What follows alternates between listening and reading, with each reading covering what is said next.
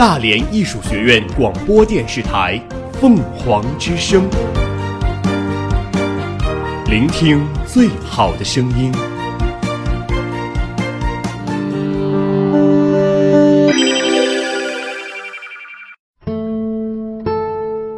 斑斓喧闹的世界里，我们与文字的相识、相知、眷恋与重逢，构成了我们精神世界的宁静、平和。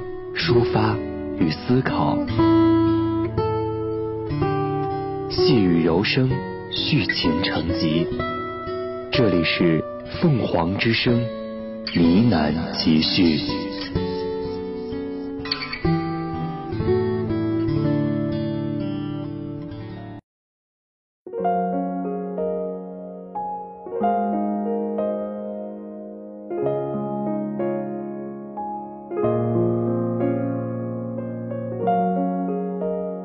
听众朋友，中午好，我是陈旭，传承语言文化，构建书香校园，欢迎收听凤凰之声呢喃集序。工地上的磨难和病床上的痛苦，种种考验，让他具有了坚强的意志和惊人的毅力，让他具有毫不畏惧的面对一切磨难的可贵精神。让他战胜了人生道路上一切艰难险阻，把自己铸造成了一块坚不可摧的钢铁。是什么力量支配着他呢？是对共产主义坚定不移的信念。这个人就是我们今天所讲的《钢铁是怎样炼成》书中的主人公保尔。《钢铁是怎样炼成的》是前苏联作家尼古拉。奥斯特洛夫斯基所著的一篇长篇小说，于一九三三年写成。小说通过记叙保尔柯察金的成长道路，告诉了人们：一个人只有在革命的艰难困苦中战胜敌人，也战胜自己；只有在把自己的追求和祖国人民的利益联系在一起的时候，才会创造出奇迹，才会成长为真正的钢铁战士。保尔柯察金。出生于贫困的铁路工人家庭，早年丧父，凭母亲替人洗衣做饭维持生计。他因痛恨神父平时瞧不起他，便往神父家的复活节蛋糕上撒烟灰，因此被学校开除。十二岁时，母亲把他送到车站食堂当杂役，在那里他受尽了凌辱，所以他憎恨那些欺压穷人的店老板。厌恶那些花天酒地的有钱人。十月革命爆发后，帝国主义和反动派妄图扼杀新生的苏维埃政权。保尔的家乡乌克兰谢佩托夫卡镇，也经历了外国武装干涉和内战的岁月。红军解放了谢佩托夫卡镇，但很快就撤走了，只留下老布申维克朱赫莱在镇上做地下工作。朱赫莱很友好。教保尔学会了英式拳击，还培养了保尔朴素的革命精神。一次，因解救朱赫来，保尔自己被关进了监狱，而后敌人因疏忽把他错放了。保尔怕重新落入魔掌，不敢回家，遂不由自主地来到了东尼亚的门前，纵身跳进了花园。由于上次钓鱼时，保尔解救过东尼亚，加上。东尼亚有喜欢他热情倔强的性格，他的到来让东尼亚很开心，保尔也觉得东尼亚跟别的富家女孩不一样，他们之间都感受到了朦胧的爱情。为了避难，他答应了东尼亚的请求，在家里住了下来。几天后，东尼亚找到了保尔的哥哥阿尔焦姆，他把弟弟柯查金送到了卡扎丁，参加了红军。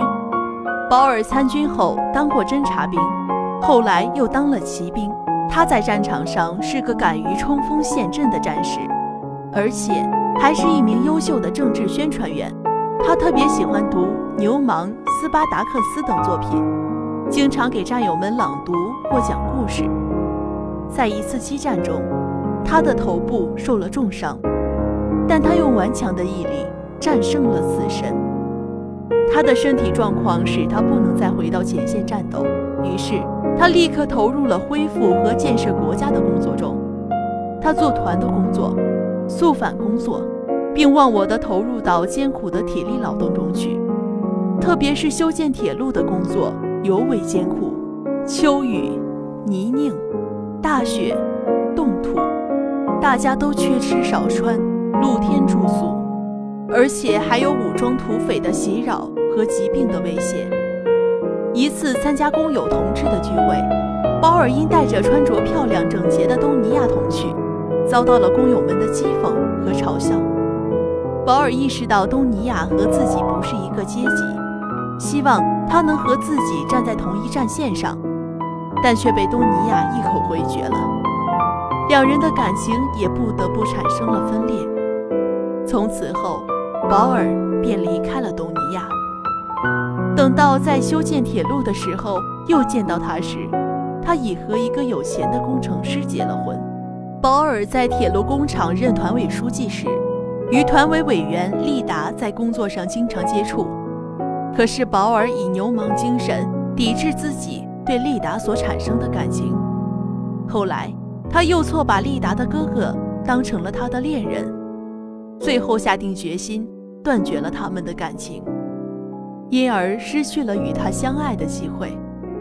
在修筑铁路工作要结束的时候，保尔得了伤寒，并引发了肺炎。组织上不得不把保尔送回家乡去休养。半路上误传出保尔已经死去的消息，但保尔第四次战胜死亡，回到了人间。痊愈后，他又回到工作岗位，并入了党。由于种种伤病及忘我的工作和劳动，保尔的体质越来越坏，丧失了工作能力。党组织不得不解除他的工作，让他长期住院治疗。在海滨疗养时，他偶然认识了女民工达雅，并和她相爱。保尔一边不断地帮助达雅进步，一边开始顽强的学习，增强写作的本领。一九二七年。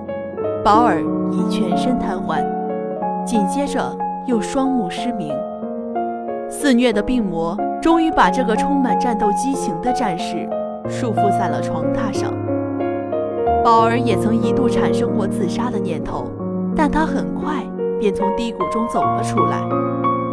这个全身瘫痪、双目失明，并且没有丝毫写作经验的人，开始了他充满英雄主义的事业。文学创作，保尔忍受着肉体和精神上的巨大痛苦。先是用硬纸板做成框子写，六个月后，写成的手稿在朋友寄回来时丢失了。保尔一度灰心丧气。后来，他重做精神，自己口述，请人代。在母亲和妻子的帮助下，他用生命写成的小说《暴风雨所诞生的》。终于出版了，生活的铁环已被彻底的粉碎。保尔拿起新的武器，开始了新的生活。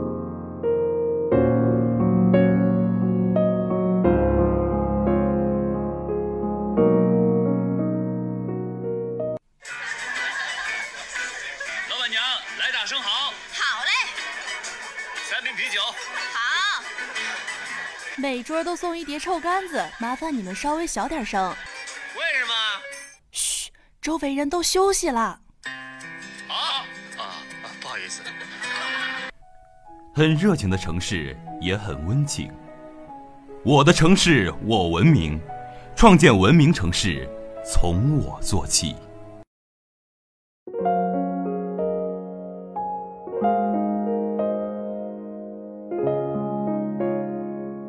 二十年代末到三十年代初，随着新经济政策的结束和斯大林政治经济体制的确立，在文艺界也要求建立高度集中统一的局面。斯大林时期的国家用一统化思想教育青少年，尤其重视文学艺术在培养青少年的共产主义道德品质中的重要作用。斯大林要求文学作品要用追求直接的宣传目的。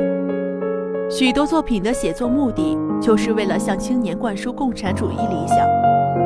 官方强调文学用社会主义精神改造和教育劳动人民的任务，文学艺术要完成这种教育功能，最直接的手段就是塑造体现社会主义精神和共产主义理想的英雄人物。这一时期，苏联文学的主题是歌颂社会主义改造和建设，歌颂党和领袖，塑造苏维埃新人的光辉形象。苏联文学的任务就是根据共产主义意识形态，创造出一个绝对信仰共产主义的人物，并把他描绘得真实可信。奥斯特洛夫斯基响应官方的号召，开始撰写《钢铁》。保尔朴素的阶级感情、狂热的献身精神、对共产主义的美好憧憬和对领袖的绝对服从，正是斯大林推行其路线所需要的。在乌克兰。谢别托夫卡镇一座小学校的教室里，一个身上穿着法衣、脖子上挂着一只沉重的十字架的虚弱而肥胖的神父，气势汹汹的看着全班的学生，大声吼叫着：“复活节前到我家来补考的，都站起来！”他那对凶恶的小眼睛瞪着从座位上站起来的六个小孩子。四个男的，两个女的，他们全都惶恐的瞧着这个穿法衣的人。神父向那两个女孩子挥一挥手说：“你们坐下。”两个女孩子赶快坐下，松了一口气。瓦西里神父的那对小眼睛盯在其余四个男孩子身上，小鬼们，到这儿来。瓦西里神父站起来，推开椅子，走到紧紧的挤在一起的四个小孩跟前。你们这些小无赖，谁抽烟？四个人都小声的回答：“神父，我们全部抽烟。”神父的脸气得发紫。混账东西，你们全部抽烟？那么面团里的烟沫是谁撒的？你们全部抽烟吗？好，我们马上就来瞧瞧。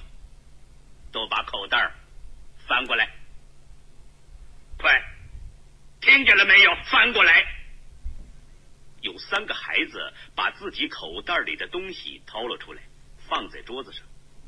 神父仔细的检查他们口袋里面的每一条线缝，想找出一点烟沫，但是什么也没找到。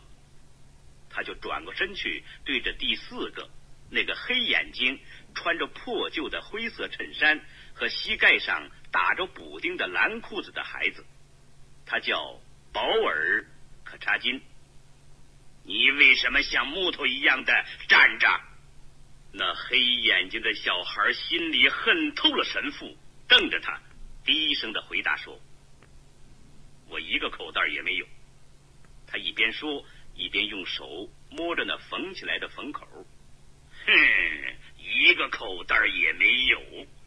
你以为我不知道谁这么可恶，把复活节的面团糟蹋了，是不是？你以为现在学校里还能要你吗？哼，你鬼，这回可不能便宜你了。上次是亏了你母亲的恳求，才没有开除你，这回可不行了。你给我！滚出去！他使劲的拧住那小孩的一只耳朵，把他推到走廊里，砰的一声把门关上。教室里没有一点声音，大家都缩着脖子，谁也不知道保尔可查金为什么叫人家赶出了学校。只有保尔的好朋友谢尔吉布鲁查克明白这回事。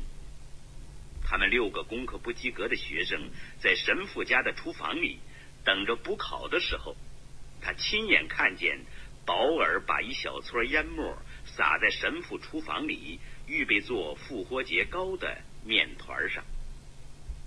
被赶出来的保尔在学校门口的底下一层台阶上坐下，他想，他怎么回家去呢？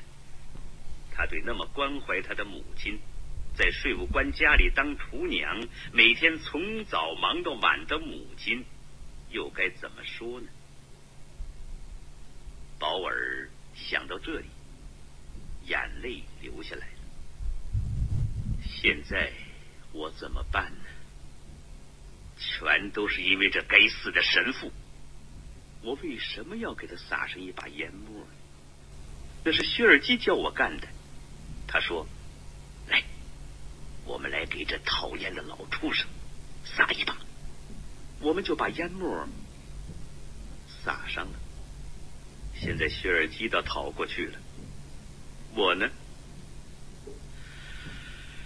大概准要给开除了。一九二七年初，二十二岁的奥斯特洛夫斯基因瘫痪卧病在床，双目失明。奥斯特洛夫斯基在与病魔做斗争的同时，决意通过这个文学作品来展示当时的时髦和个人的生活体验。他创作了一篇关于科托夫骑兵旅成长以及英勇征战的中篇小说，但他把小说写好，让妻子寄给奥德萨科托夫骑兵旅的战友们，征求他们的意见。战友们热情地评价了这部小说，可手稿却在寄回的途中被邮局丢失了。但这并没有完全的挫败他，在参加斯维尔德洛夫共产主义函授大学学习的同时。他开始构思钢铁是怎样炼成的。这部书是他强忍病痛，在病榻上历时三年完成的。故事完全取材于他的亲身经历。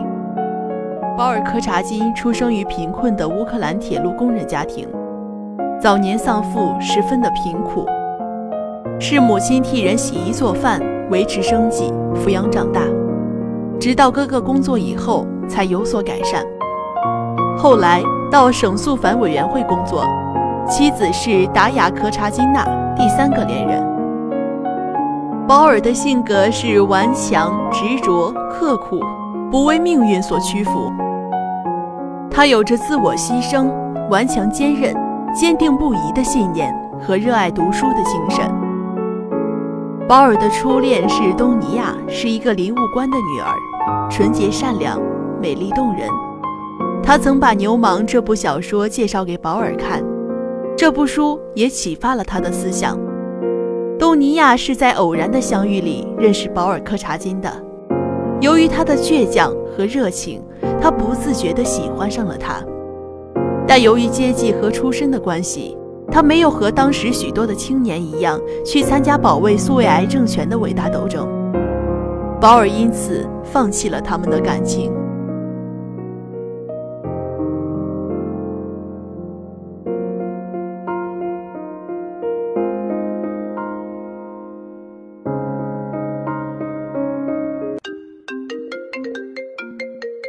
每天清晨，在惺忪之中，摸索闹铃四起的手机。时间紧迫，匆忙着装，习惯性的烧水，却没有冲咖啡的时间。而这些细节，我们一直没有注意。刷牙是我们日常生活中不可或缺的一件事。偶尔也会面临意外停水的尴尬。匆忙整理之余，又遗忘对水资源的留意。你有多少如此行色匆匆的早晨？关注生活细节，节约水资源。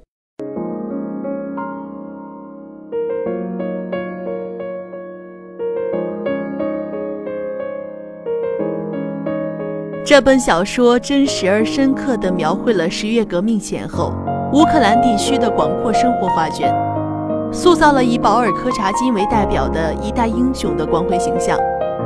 主人公保尔柯察金的童年，过的是最底层的苦难生活。年轻的保尔，为拯救陷入敌手的老波尔什克朱莱而遭逮捕，在狱中表现得坚贞不屈。出狱后参军。在科托夫斯基骑兵旅和布琼尼骑兵团中转战疆场，浴血奋战。身负重伤后，以惊人的忍耐力使医生们深为敬佩。出院后离开了部队，无论是做共青团工作、肃反工作，还是参加修筑铁路的艰苦劳动，均表现出了保尔坚持真理和不怕艰难的大无畏精神，并且在爱情问题上也有着严肃的态度和精神境界。残酷的战争、艰苦的劳动、繁重的工作，使保尔病倒了，双目失明，全身瘫痪。但他以惊人的毅力从事文学创作，最终取得了成功。与保尔相比，我们有着优越的物质生活和学习条件，这些都为我们的成才创造机会。我们又有什么理由不奋发努力而虚度华年呢？也许正因为我们拥有的太多，所以才不容易感觉到它们的珍贵，才不懂得珍惜。然而，有一天，当我们不再拥有旺盛的精力和强健的体魄时，回首往事，会是一种怎样的心情呢？也许是更多的空虚和追悔吧。呢喃集序：钢铁是怎样炼成的？今天到这里就要结束了。蜻蜓 FM 上搜索“大理艺术学院”即可同步收听我们的节目。凤凰之声呢喃集序。我是陈旭，我们下期再见。